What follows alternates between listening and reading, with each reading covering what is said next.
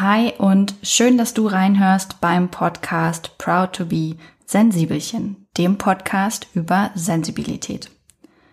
Mein Name ist Maria Anna Schwarzberg und ich spreche hier gern mit mir selbst und anderen über mentale Gesundheit, ohne dabei Happy Hippo Mentalität zu verbreiten. Und ich will von meinen Gästen wissen, was sind deren Erfahrungen? Wie haben sie mit gesellschaftlichen Erwartungen gebrochen? Was ermutigt sie, für sich einzustehen? Und wie verbinden Sie das mit Ihren Beziehungen und Ihrer Arbeit? Was 2017 als Podcast über Sensibilität begann, führe ich heute mit vierteljährlich wechselnden Themen fort. Achtsamkeit, Vielfalt, Beziehung, Arbeit. Jeden Monat lade ich mir neue Gäste ein, um meinen eigenen geteilten Gedanken neue hinzuzufügen. Neue Folgen gibt es immer mittwochs. In der heutigen Podcast-Folge habe ich mir Tabea Mewes eingeladen. Tabea hat den Instagram-Channel als auch den Blog Not Just Down gegründet. Also nicht nur Down. Und diese Wortspielerei liegt daran, dass Mari, ihr Bruder, beziehungsweise einer ihrer beiden Brüder, das Down-Syndrom hat. Und Menschen mit Down-Syndrom, Menschen mit Behinderung generell, werden ja häufig auf ihre Behinderung reduziert. Das ist zum Beispiel auch der Grund, warum man nicht Behinderte sagt, weil das eigentlich ausdrückt, dass diese Menschen eben nur ihre Behinderung sind und nichts anderes. Und eigentlich ist die Behinderung nur ein Teil ihres Lebens, das eventuell besondere Bedürfnisse mit sich bringt. Und mit Tabea spreche ich über das Down-Syndrom an sich, aber vor allem darüber, wie ist das im Alltag, im Familienleben, im ganz normalen Leben. Damit, ähm, hm, wie nenne ich das? Ja, also damit konfrontiert zu sein, finde ich, hört sich bescheuert an, ähm, damit zu leben ja, wie, wie ist der Alltag? Ist der anders? Wie ist das für Sie als Schwester? Wie war das, als Mari damals geboren ist? Mari ist ähm, jünger als Tabea. Und wie geht es Mari eigentlich damit? Ja, wie, wie lebt Mari so vor sich hin? Vor allem sprechen wir aber auch über die gesellschaftlichen Aspekte. Also was macht es schwierig? Wie sieht die Arbeitssituation aus? Die Wohnsituation? Das Verständnis für Menschen mit Behinderung? Ähm, über all das reden wir heute im Interview. Es ist mir eine große Freude, Tabea zu Gast zu haben. Ich folge ihr und ihrem Projekt nämlich schon sehr lang und ähm, ich finde sie allein von ihrer Art ganz, ganz toll. Ich finde Mari super und ich würde sagen, ich gebe jetzt ab an Tabea. Dann sage ich Hallo, liebe Tabea, und schön, dass du im Proud to be Sensibelchen Podcast zu Gast bist. Hallo, schön da zu sein. Ich freue mich sehr. Ja, und sag mal für alle, die dich äh, nicht kennen, wer bist denn du und was machst du so? Ähm, ich bin Tabea, ich bin 29. Was mache ich so? Ich habe Medienwissenschaft studiert, ich bin Medienwissenschaftlerin. Das hört sich immer so mega krass an, aber ja, irgendwie ist man das ja dann. Ähm, ich habe zwei Brüder, Tilman und Marian. Und der Marian, der hat das Down-Syndrom. Und mit ihm zusammen habe ich den Blog Not Just Down gestartet, vor fast zwei Jahren. Und da sind wir jetzt im Internet zu finden und ähm, sind auf Instagram recht aktiv und haben da eine ähm, tolle Community geschaffen. Und ähm, das ist ganz, ganz schön, dass wir jetzt über diese Plattform Instagram fremden Menschen Einblick in unser Leben geben können, ähm, weil sich ganz viele, glaube ich, nicht so richtig vorstellen können, wie ist das, wenn man einen Bruder mit Down-Syndrom hat und wie ist das Familienleben und wie ist eure Geschwisterbeziehung. Über Elternblogs hört man ja ständig was, die sind irgendwie super populär, auch in Bezug aufs Down-Syndrom. Aber so ein Familienblog aus der Geschwisterperspektive, den gab es bis zu unserem noch nicht so richtig, zumindest nicht deutschsprachig. Und das ist ganz, ganz schön, dass wir das ähm, ja gemacht haben und dass das so unser Projekt ist und dass das so viel Anklang findet, das ist richtig, richtig schön. Gut, dass du was mit Medien gelernt hast und ähm, das dementsprechend auch umsetzen konntest. Genau, ging natürlich Hand in Hand, ja. Ja, aber ähm, was mich daran interessieren würde, wie ist das damals eigentlich zu der Idee gekommen? Also irgendwann habt ihr euch ja wahrscheinlich hingesetzt und habt gedacht, das sollten wir mal machen, das ist, das ist eine gute Idee. Mhm. Ähm, es gab jetzt gar nicht so einen Auslöser, sondern mehrere, würde ich sagen. Also einmal ist es im Rahmen meiner Masterarbeit entstanden, die ich dann in Medienwissenschaft geschrieben habe und ähm, unser Studiengang war recht praktisch und ich wollte mh, mm, irgendwas, irgendwas machen, irgendwas bauen, irgendwas realisieren.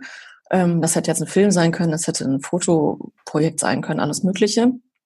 Und da ich sowieso natürlich schon seit ganz, ganz vielen Jahren mh, mm, alles, was in den Medien zum Thema Down-Syndrom, Inklusion, Menschen mit Behinderung geschrieben und gesendet wurde, verfolgt habe und dann natürlich durch mein Studium sensibilisiert dafür war und bin, wie Medienberichterstattungen so stattfinden und ähm, wie die Medien es schaffen, bestimmte Bilder halt in den Medien dauerhaft aufrechtzuerhalten und mir diese Repräsentation vom Down-Syndrom ganz, ganz oft überhaupt nicht gefallen haben, ähm, war da schon mal klar, mich würde interessieren, irgendwie daran zu rütteln, wie das Bild von Menschen mit Down-Syndrom in den Medien ist. Und ähm, dann kam hinzu, dass vor zwei Jahren oder vor drei Jahren in den Medien ganz, ganz stark die ähm, Debatte über diesen pränataldiagnostischen Bluttest ähm, angefangen hat ähm, und man sau viele Nachrichten dazu gefunden hat, äh, Menschen mit Down-Syndrom werden vorgeburtlich aussortiert. Ähm, warum ist das so? Äh, und ich unfassbar viele schreckliche Texte gelesen habe, unfassbar viele schreckliche ähm, Fernsehmeldungen darüber gesehen habe. Und auch da dachte man, das kann doch nicht sein.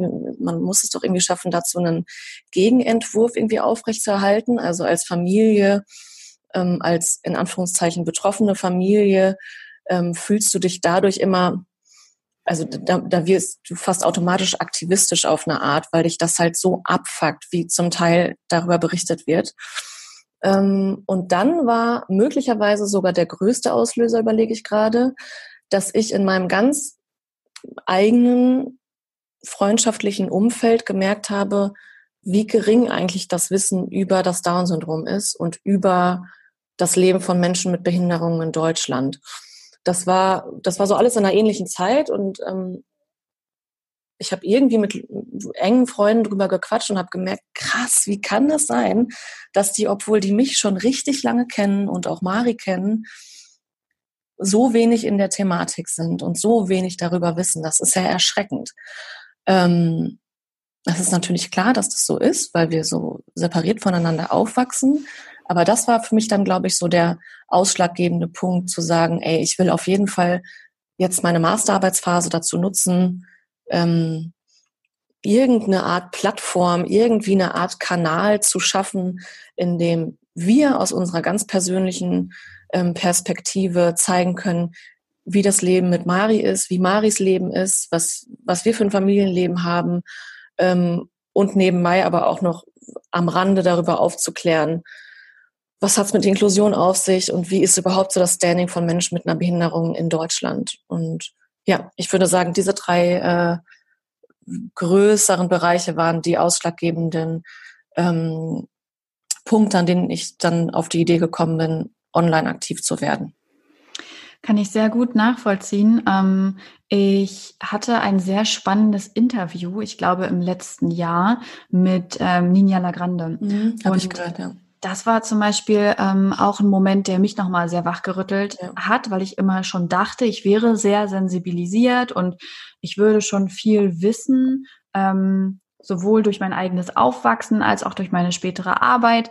Ähm, und in diesem Interview habe ich da gesessen und habe ihr zugehört und habe irgendwann gar nichts mehr so richtig sagen können, hm. weil ich so erschrocken war, wie wenig ich selbst weiß ähm, aber auch wie schlecht die Situation für Menschen mit Behinderung ist, wie es wirklich ähm, nicht mal mehr eine Zweiklassengesellschaft ist, sondern eine Gesellschaft, die komplett ausgeschlossen wird. Ja. Und das hat mich so erschüttert, dass ich damals auch dachte, boah, krass. Also, und wenn das, wenn, wenn ich das schon sage, wo ich eigentlich das Gefühl habe, ich habe viele Berührungspunkte, ja, und dann, dann, dann dachte ich immer, wie muss das für andere Menschen sein, die noch weniger einfach, die vielleicht nicht damit aufgewachsen sind, die niemand in ihrem Umfeld haben, ähm, wo die Eltern einfach nicht so viel aufgeklärt haben, die einfach noch weniger darüber wissen. die müssen ja noch mehr äh, Defizite, noch mehr Berührungsängste haben. Deswegen wäre meine, meine Frage, ähm, damit wir mal alle abholen können und alle auf einen Wissensstand auch wirklich mhm. heben können, was ist denn ganz konkret das Down-Syndrom? Mhm. Ähm, das Down-Syndrom ist eine Chromosomvariante. Wir beide haben, also soweit ich das von dir weiß oder davon ausgehe, haben wir 46 Chromosomen in jeder unserer Zellen. Und bei Mari ist das 21. Chromosom nicht nur zweimal, sondern dreimal da. Das heißt, er hat einfach ein zusätzliches. Mhm. Und ähm, deswegen ist es auch kein Chromosomdefekt. Das liest man zum Beispiel ganz, ganz häufig oder Gendefekt. Ähm, das könnte man sagen, wenn eins der Chromosomen nur halb vollständig wäre oder angeknackst oder so, dann wäre halt eins davon in Anführungszeichen kaputt. Ähm, bei Menschen mit Down-Syndrom ist aber nur eins zusätzlich da. Er hat eins mehr und deswegen hat er insgesamt 67 Chromosom 47 Chromosomen anstatt 46. Ähm, und das bringt halt so ein paar Besonderheiten möglicherweise mit sich. Die meisten Menschen haben ja schon mal jemanden mit Down-Syndrom gesehen und viele würden wahrscheinlich sagen, man, man erkennt Menschen mit Down-Syndrom irgendwie an ihrem Äußeren.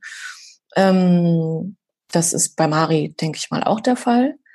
Ähm, ansonsten ist jeder Mensch mit Down-Syndrom genauso verschieden wie wir auch. Man kann die absolut nicht über einen Kamm scheren. Ich habe schon so viele junge Leute, alte Leute, ganz kleine Kinder mit Down-Syndrom kennengelernt und ähm, da gab es welche, die hatten einen Herzfehler bei der Geburt. Da gab es welche, die sind auf einem Gymnasium gewesen. Es gibt Menschen mit Down-Syndrom, die äh, Abschlüsse, richtige Abschlüsse schaffen. Es gibt Menschen mit Down-Syndrom, die studiert haben, nicht in Deutschland, aber in anderen Ländern. Und ähm, also die Skala ist super, super breit. In den meisten Fällen spricht man aber beim Down-Syndrom von einer sogenannten geistigen Behinderung. Ich finde diesen Begriff immer total blöd, ähm, sagt den der Verständlichkeit halber schon oft, aber dann irgendwie so mit sogenannter geistiger Behinderung. Ähm, weil dieses Geistige, das hört sich so, äh, weiß nicht, ich finde, das ist so persönlich.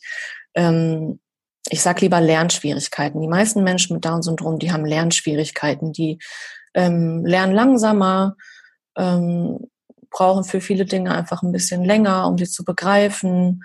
Ähm, ja, und das trifft in der Form auch auf Mari eigentlich so zu. Ist das verständlich?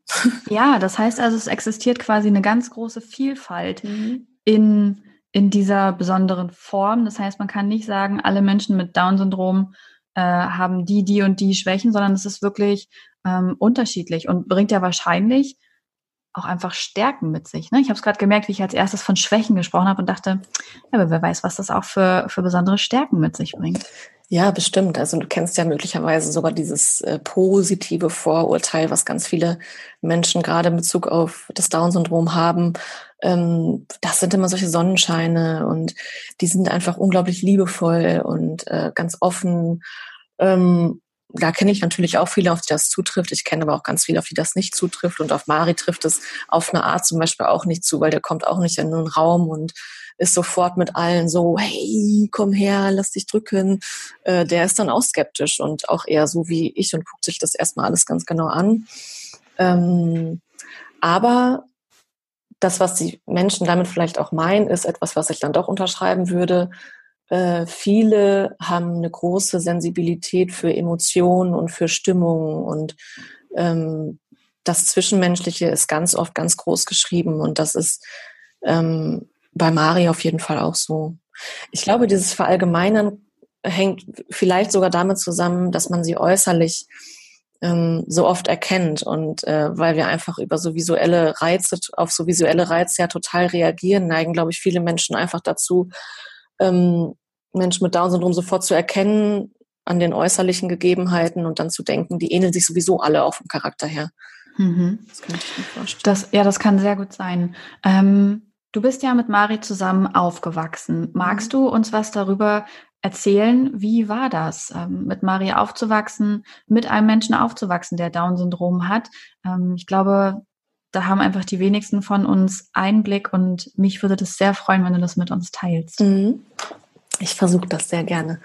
Ähm, ich bin die älteste von uns dreien. Ähm, danach kommt Tillmann und Mari war ein kleiner Nachzügler. Als Mari geboren wurde, ähm, war ich sieben, fast acht und Tillmann war fünf. Und ähm, meine Eltern wussten nicht vor der Geburt, dass Mari das Down-Syndrom haben wird. Das heißt, er ist auf die Welt gekommen und irgendwie gleich in den ersten Stunden oder sogar Minuten, das ging relativ schnell, dass die Ärzte da ein Auge drauf geworfen hatten, stand plötzlich das Thema Behinderung, Trisomie 21, ähm, Down-Syndrom im Raum.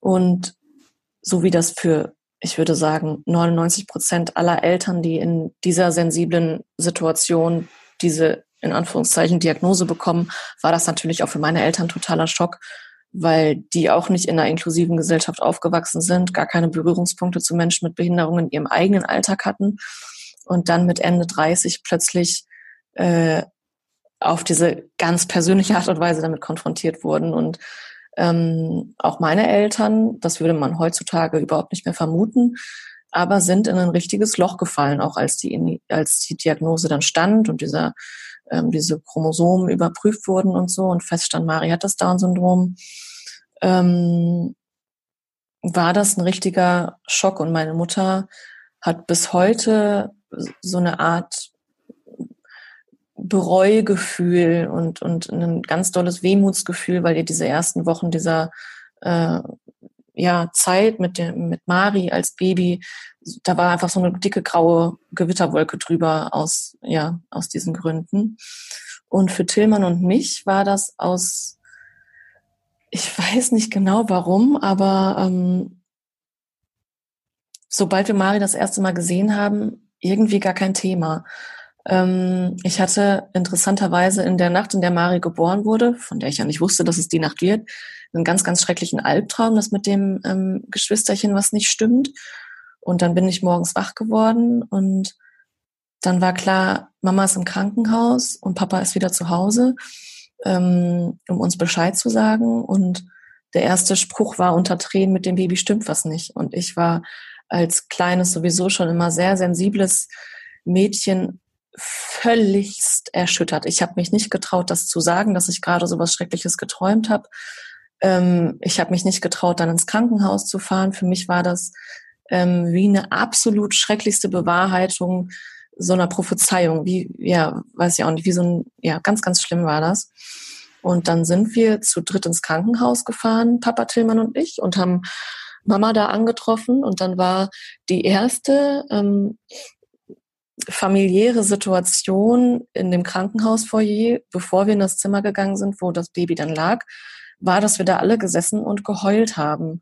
Das war der Start für uns Geschwister in diese, ähm, ja, in diesen Moment. Wir haben jetzt einen Bruder, der hat irgendwas.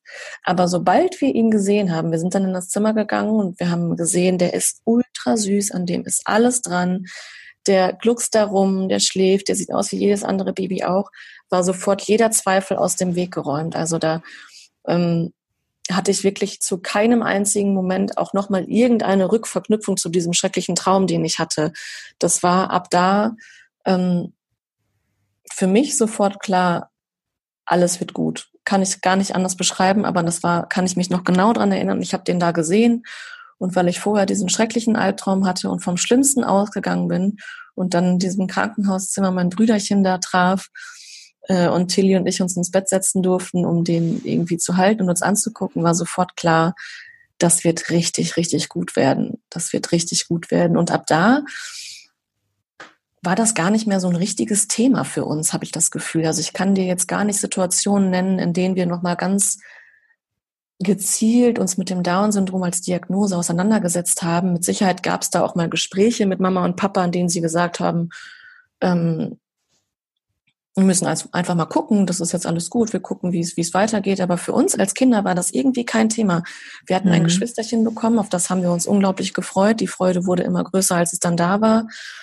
Und ähm, unsere Kindheit verlief dann total normal als Dreiergeschwister Trio. Ähm, es war natürlich so, dass Marian ähm, viel Aufmerksamkeit bekommen hat, bekommen musste, bestimmte Sachen geklärt werden mussten, ähm, er eine gezielte Förderung bekommen hat. Ähm, aber das war zum Beispiel nie so, dass Tillmann und ich dachten, wir sind da neidisch drauf. Weil auch für uns von vornherein klar war, natürlich bekommt er das. Hm. Wir tun als Familie und auch als, als kleine, große Geschwister alles dafür, dass unser Bruder das bestmögliche Leben auf dieser Welt und in unserer Familie und in unserer Gesellschaft führen wird. Und das haben wir, glaube ich, auch also nie in Frage gestellt. Das war irgendwie wie so ein Manifest, was wir schon am ersten Tag geschlossen für uns aufgestellt haben. Und ab da war alles relativ normal. Wir hatten eine wunderschöne Kindheit. Ähm, mit Tillmann habe ich auch schon ein paar Mal darüber gesprochen. Auch er erinnert sich an keinen Moment, in dem er eine Eifersucht verspürt hat. Das gab's, das gab's nicht. Wir wissen nicht, wie genau Mama und Papa das hinbekommen haben. Ähm, dass für uns immer so absolut klar war, dass alles, was passiert, sein muss und, und wir aber nie das Gefühl hatten, dass wir vernachlässigt wurden. Das ist wahrscheinlich ähm, die große Kunst dieser Gratwanderung, dass man es als, als Elternpaar oder als Elternteil schafft, ähm, mit so einer besonderen Situation umzugehen, seinen Fokus natürlich schon gezielt drauf zu lenken, aber eben die anderen beiden Kinder oder das andere Kind, wenn noch eins da ist, nicht aus den Augen zu verlieren und trotzdem zusammen zu bleiben als Familie und nicht sagen, das ist jetzt Thema Nummer eins in unserer Familie und alles kreist sich drum, sondern jeder kann trotzdem noch genauso sein, wie er möchte.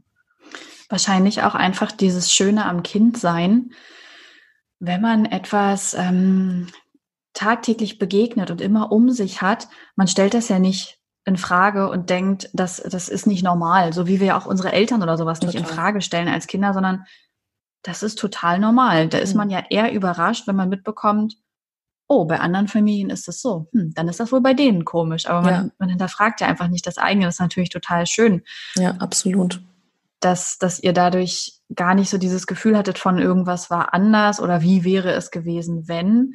Mhm. Ähm, und ist es denn eigentlich so, dass Ihr habt ja, also hast ja auch gesagt, es ist viel passiert, um Mari auch zu fördern. Ähm, ist das wichtig bei Menschen mit Down-Syndrom, dass man wirklich auch aktiv die fördert und unterstützt, um, um ihnen wirklich quasi das beste Leben zu ermöglichen? Ich bin da ehrlich gesagt ein bisschen zwiegespalten. Ähm, ich kann total verstehen, dass äh, Eltern verunsichert sind und sich dann auf jegliche Möglichkeit der Frühförderung sofort stürzen. Ähm, ich glaube aber, dass das ein Ding ist, was auch so ein bisschen aus dieser Leistungsgesellschaft resultiert, hm. ähm, weil man in der Form, also so empfinde ich es zumindest rückblickend, meine Mutter übrigens auch, ähm, versucht, die Menschen anzugleichen an eine Norm, die die meisten Menschen auf eine Art erfüllen. Und deswegen macht man Sprachlerung und Ergotherapie und äh, ach, ich weiß gar nicht mehr, wie das alles hieß. Aber so ein paar Sachen hat Mari auf jeden Fall gemacht. Und da war meine Mutter unsicher und, und unwissen und dachte, das ist bestimmt gut für ihn. Aber das war zum Teil für sie Stress und auch zum Teil für Mari Stress. Der hatte als kleines Kind mehr Termine als wir. Mhm. Und ähm, ich glaube, vieles davon hätte nicht sein müssen. Ich glaube, vieles davon war jetzt nicht so, dass man sagen kann, Mari wäre nicht so und so ähm, beweglich, intellektuell, clever, empathisch, wenn er nicht dies und das gemacht hätte. Ähm, ich glaube, da muss man auch so ein bisschen äh, auf den Boden der Tatsachen zurückkommen und natürlich das Kind beobachten und gucken, ähm, hat es bei etwas Schwierigkeiten, wo man helfen könnte, wo man unterstützen könnte, um ihm den Weg dahin zu erleichtern. Ähm, das kann eine Logopädie sein, das kann eine Ergotherapie sein oder was auch immer. Ähm, aber ich glaube, man darf das dann einfach nicht übertreiben, weil ähm, ja auch das Kind mit Down-Syndrom spürt, dass die Geschwister nicht so Ergotherapie, Logopädie und so weiter in der Woche gehen und du selbst bist halt irgendwie immer zu diesen Terminen. Also ich glaube, da darf man es nicht übertreiben. Also auch an dieser Stelle quasi ein gesundes Maß an Bauchgefühl. Absolut. Was braucht mein Kind, was braucht mein, genau. meine Angehörige, mein Angehöriger ähm, weniger als man sollte, müsste oder könnte dieses und jenes. Das sehe ich absolut so. Und ich glaube, das, was die meisten auch verunsicherten werdenden Eltern gar nicht, gar nicht wissen, ist, dass die ersten Jahre mit einem Kind mit Down-Syndrom sich gar nicht so doll unterscheiden von, von einem Leben mit einem kleinen Kind ohne Down-Syndrom. Bis auf, dass es vielleicht ein bisschen später sitzen lernt, ein bisschen später laufen lernt, ist alles relativ normal. Ähm, jetzt kann natürlich sowas wie ein Herzfehler dazukommen. Ähm, es heißt, dass das sehr typisch ist fürs Down-Syndrom. Die Hälfte aller Menschen mit Down-Syndrom kommen mit so einem angeborenen Herzfehler auf die Welt. Die sind in der Regel ähm, operabel. Das heißt, die kleinen Kinder werden dann operiert und es gibt dann dieses Loch im Herzen, was, was gestopft wird und manchmal muss das auch im, im laufenden Wachstum mehrfach operiert werden. Da hatten wir das Glück, dass das bei Mari nicht der Fall war. Ähm, aber klar, Krankenhausaufenthalte äh, sind dann natürlich immer noch mal ein dollerer Cut in dem, in dem Großwerden von, von kleinen Kindern. Äh, da glaube ich, dass da Familien mit Sicherheit noch mal ganz anderen Sorgen ähm, sich konfrontiert sehen, als, als das jetzt bei uns der Fall war. Aber ich kann tatsächlich sagen, dass bei uns alles sehr, sehr, sehr, sehr normal abgelaufen ist und dass dieses Anderssein bei uns nicht von Tillmann und mir selbst wahrgenommen wurde und erkannt wurde, sondern dass das tatsächlich, wie das bei Behinderungen und bei Behindertwerden einfach häufig der Fall ist, eher so war, dass unser Umfeld uns dann quasi darauf hingewiesen hat. Und ich erinnere mich an Situationen, als es dann so durchgesickert war, Tabea und Tillmann haben ein kleines Geschwisterchen bekommen. Äh, ah ja, und das ist übrigens behindert. Und die dann in der Schule zu uns kamen und gesagt haben, oh, es tut uns ja richtig leid, ne? Und wir so, was jetzt? Ja, das mit eurem Bruder. So, warum? Was, was ist denn mit dem? Ja, der ist doch behindert. Das ist ja schrecklich. Das tut uns total leid. Und dass ich dann da stand und wirklich vom Glauben abgefallen bin, weil ich es überhaupt nicht verstehen konnte, wie Leute das als Empfindung haben. Ja, tatsächlich wäre das nämlich auch meine nächste Frage gewesen.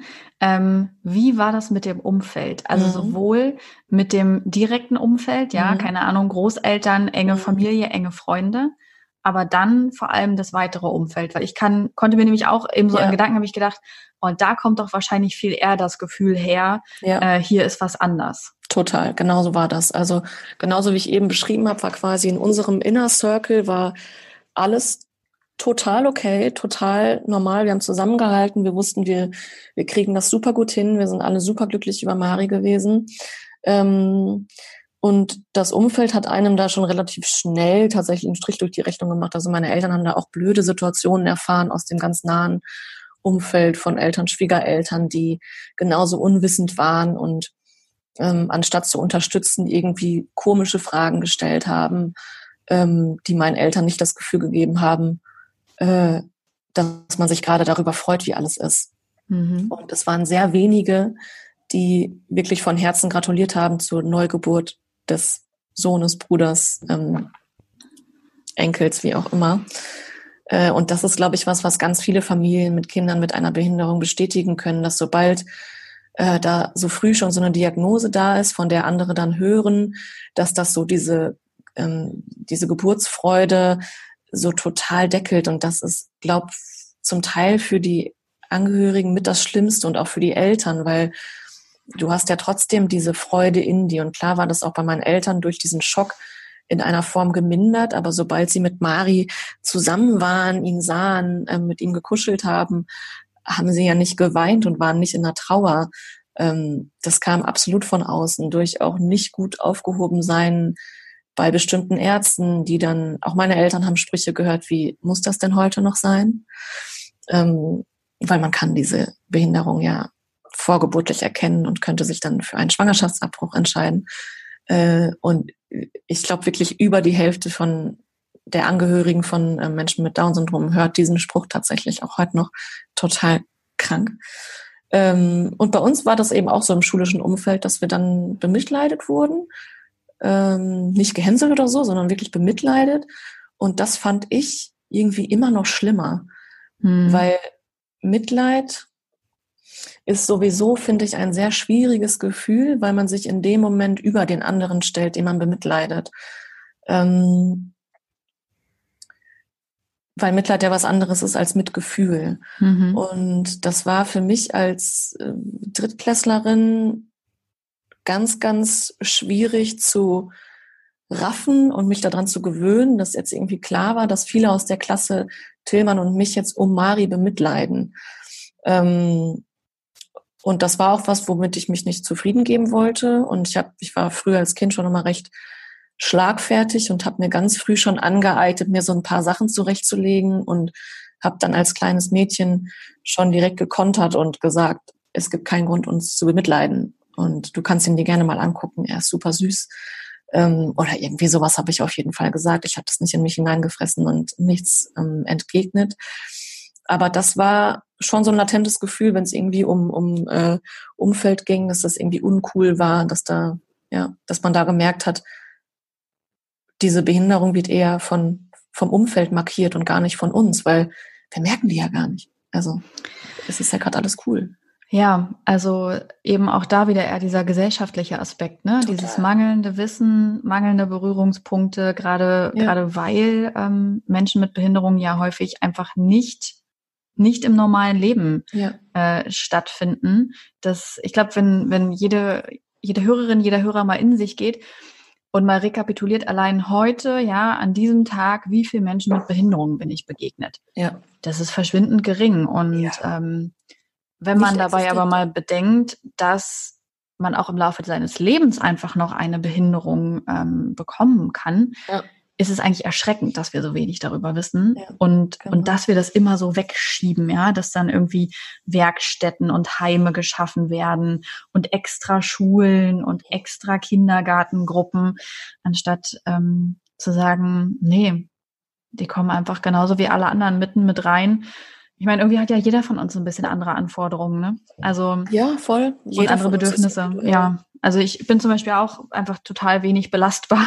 Ja. Ähm, das ist jetzt an sich keine Behinderung, aber es ist ein besonderes Bedürfnis, das ich ja. habe und das ja auch irgendwie gestillt werden muss. Und mhm. ähm, bei Menschen mit Behinderung ist es ja eigentlich gar nicht so viel anders. Es sind andere Bedürfnisse dann, na klar, aber wir sind trotzdem Teil der Gesellschaft, nur dass sie ja. irgendwie unsichtbar sind. Genau, und ich glaube, das hätte, also wenn ich mir jetzt unsere Grundschul- und Schulzeit vorstelle, ähm, und auch schon davor die Kindergartenzeit, das ist sowieso immer meine erste Antwort, wenn ich danach gefragt werde, was ich glaube, was, was helfen könnte, was, was Inklusion vorantreiben könnte, dann ist, ähm, glaube ich, wirklich das Aller, Allerwichtigste, dass alle Kitas, alle Krippen, alle Kindergärten inklusiv werden, weil ich glaube, diese Sprüche, die Tillmann und ich uns in der Grundschule anhören mussten, die wären nicht gewesen, wenn diese Kinder im Kindergarten schon aufgewachsen wären mit Vielfalt und da schon Kinder gewesen wären, die das Down-Syndrom haben, die ganz normal in ihrer Gruppe gewesen wären, dann wage ich es zu bezweifeln, dass die uns in diesem Moment ihr Mitleid ausgesprochen hätten. Dann mhm. hätten die vielleicht gesagt, ach krass, ich wusste gar nicht, du hast jetzt ja ein Geschwisterchen mit Down-Syndrom. Hier, wie Markus damals. Ähm, sowas wäre vielleicht gewesen, dass man das anspricht, aber ich glaube kein Mitleid ähm, ja, das wäre auf jeden Fall etwas, was helfen würde, ganz, ganz, ganz bestimmt. Tabea, ich habe drei kleine Fragen noch von meiner Seite an dich, ja. ähm, die, ich, die ich jedem Interviewgast stelle. Und dann würde ich gern ein paar Hörer und Hörerinnen-Fragen stellen. Da ist nämlich einiges zusammengekommen. Aber kurz noch zu meinen drei kleinen Fragen. Mhm. Die erste ist, Tabea, bist du ein Sensibelchen? Ich würde sagen, ja. Ich würde sagen, ich bin in Bezug auf ganz, ganz viele Bereiche sehr sensibel. Manchmal vielleicht auch zu sensibel. Ähm, es gibt auch viele Bereiche, da habe ich total gut schon gelernt, damit umzugehen. Es gibt aber auch Bereiche, in denen mir das noch nicht so gut gelingt. Mhm. Und Hast du eine Buchempfehlung, die Ach, du stimmt, gern mitgeben würdest? äh, eine Buchempfehlung. Jetzt überlege ich gerade, ähm, ob es was zum Thema gibt. Ja, mir fällt was ein. Ähm, das Buch heißt mit anderen Augen und das ist von Fabian Sixtus Körner. Ich weiß nicht, ob du den kennst. Ja, hättest du es nicht gesagt, hätte ich dich nämlich auch tatsächlich gleich einfach aus persönlichem okay. Interesse gefragt, ob du es schon gelesen hast, weil ich es ja. nämlich bestellen wollte. Ja, habe ich gelesen. Ähm, ist ganz schön, gefällt mir vor allem deswegen gut, weil der Fabian und seine Frau und die Janti als Familie genau das in die Welt hinaussenden, was auch wir versuchen in die Welt hinauszusenden, nämlich Normalität vermitteln und mhm. vermitteln, dass das Leben nicht vorbei ist, wenn man plötzlich ein Geschwisterkind oder ein Kind mit Down-Syndrom hat. Ähm, die haben nicht aufgehört, ihre tollen Weltreisen zu machen. Ähm, die beiden versuchen noch genauso Freelancer zu sein, wie sie es vorher schon waren. Ähm, und es geht auch in dem, in dem Buch nicht die ganze Zeit nur darum, wie es ist, auf Jantis Bedürfnisse einzugehen und der Welt zu zeigen, dass die ähm, so und so ist. Und äh, ja, es ist gar kein erhobener Zeigefinger und es geht auch ganz viel einfach nur um Reiseberichte. Der Fabian hat ja vorher schon ein anderes Reisebuch geschrieben. Und äh, das fand ich einfach einen ganz tollen Mix, von dem ich so in der Form noch nie gehört habe. Und ich freue mich einfach immer richtig doll, wenn ähm, auch junge ich sage jetzt einfach mal junge, coole Eltern ähm, den Weg in die Öffentlichkeit finden und einfach mit so Vorurteilen aufräumen, die es einfach gibt. Ich glaube, es gibt leider wirklich viel zu viele Eltern, die Angst davor haben, ähm, ihr ganzes Leben umkrempeln zu müssen, von einem auf den anderen Tag jetzt die uncoolen Übermutis und Fatis zu werden, weil die Besonderheit ihres Kindes es einfach voraussetzt. Und das ist so ein völliger Quatsch. Und das ist ja zum Beispiel auch was, was wir als jetzt aus der Geschwisterperspektive unbedingt vermitteln wollen. Ähm, wir leben ein absolut regelnormales ähm, Geschwisterleben, ähm, machen genauso coole Sachen zusammen, gehen auf Festivals, gehen auf Partys. Ähm, und das würde ich auch so gerne vielen anderen Geschwistern so empowermentmäßig mit auf den, mit auf den Weg geben, weil natürlich hatte auch ich Phasen in meinem Leben, in meiner früheren Jugend, in der ich nicht so viel Selbstbewusstsein für die Situation hatte, wie es jetzt gerade vielleicht der Fall ist, auch durch dieses Öffentlichsein. Aber ähm, ich kriege auch sehr, sehr viele Nachrichten von Geschwistern, die sagen, sie haben Bruder, Schwester mit Down-Syndrom und ähm, ihnen fehlt da einfach so ein bisschen das Selbstbewusstsein dafür. Manchmal erzählen sie es gar nicht Freunden.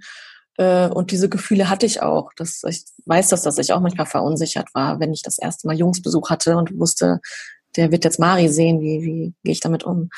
Ähm, Normalität vermitteln und zeigen, dass es alles cool ist. Hm. Stell dir vor, hm. du könntest einmal alle Menschen erreichen und sie würden dir auch alle zuhören. Was würdest du den Menschen gern mit auf den Weg geben? Oh Gott. Ähm, ich würde den Menschen gerne mit auf den Weg geben, dass es unglaublich ähm, wichtig ist, Vielfalt anzuerkennen und dass es unglaublich wichtig ist, sich klarzumachen, dass wir viel zu viele Dinge in unserem Leben für selbstverständlich halten. Und dazu zählt zum Beispiel auch, keine Behinderung zu haben. Ähm, du hast es ja eben schon einmal selbst angesprochen, wir alle könnten verunfallen, uns könnte eine Krankheit passieren, die uns auf eine Art einschränkt. Und schwuppdiwupp gehört man zu dieser, ich nenne es mal in Anführungszeichen, Randgruppe, zu dieser Minderheit Menschen mit Behinderung, die ähm, plötzlich andere, vermeintlich andere Bedürfnisse hat und von der, von der Gesellschaft anders ähm, gesehen wird. Und ich glaube, das ist ein Punkt, den sich viel zu wenig Leute so bewusst machen, dass wir viel zu viele Dinge für selbstverständlich halten. Und ich würde mir einfach wünschen, dass die Menschen generell offener werden Andersartigkeit gegenüber. Und ähm, ich glaube, da hat unsere Gesellschaft auch einfach extrem viel Potenzial zu, weil wir haben das in Bezug auf ähm, andere Minderheiten, People of Color in Deutschland ja schon total gut geschafft. Die haben ähm, ja, ja, die sind kein Nischenthema mehr. Die bekommen immer mehr Fläche, was großartig ist. Die bekommen immer mehr Öffentlichkeit, was großartig ist. Das Thema Antirassismus wird immer mehr Mainstream, sage ich mal. Und das würde ich mir einfach in Bezug auf das Thema Inklusion auch wünschen. Aber ich habe das Gefühl, es, äh, ja, irgendwie arbeiten immer die gleichen paar Menschlein daran, Inklusion voranzutreiben. Und das sind in den meisten Fällen Betroffene. Und das wäre einfach toll, wenn viel mehr Menschen äh, sich klar machen würden, dass Inklusion ein Menschenrecht ist, das uns alle betrifft und gar nicht nur Menschen mit Down-Syndrom oder Menschen, die ähm, einen Rollstuhl fahren oder, oder so, sondern dass es um Gleichberechtigung für alle geht. Ja, das, das hast du, Das hast du sehr schön gesagt. Ja, das war die erste Hälfte des Interviews mit Tabea. Die zweite Hälfte, in der ich eure Fragen mitgenommen habe, die gibt es am Ende des Monats. Ihr könnt ja immer bei Instagram drüben die Fragen stellen, die ich dann mit zu den Interviewgästen nehme. Und das können gern auch Fragen sein, die ihr euch sonst vielleicht nicht traut zu stellen oder bei denen ihr überlegt oder bei denen ihr einfach wirklich unsicher seid. Mir ist es wichtig, dass ihr die hier einfach sagen könnt. Allein das Aussprechen hilft ja ganz häufig schon und dass ihr auch das notwendige Wissen dazu bekommt. Ja, in der nächsten Woche geht es weiter mit Nono Konopka.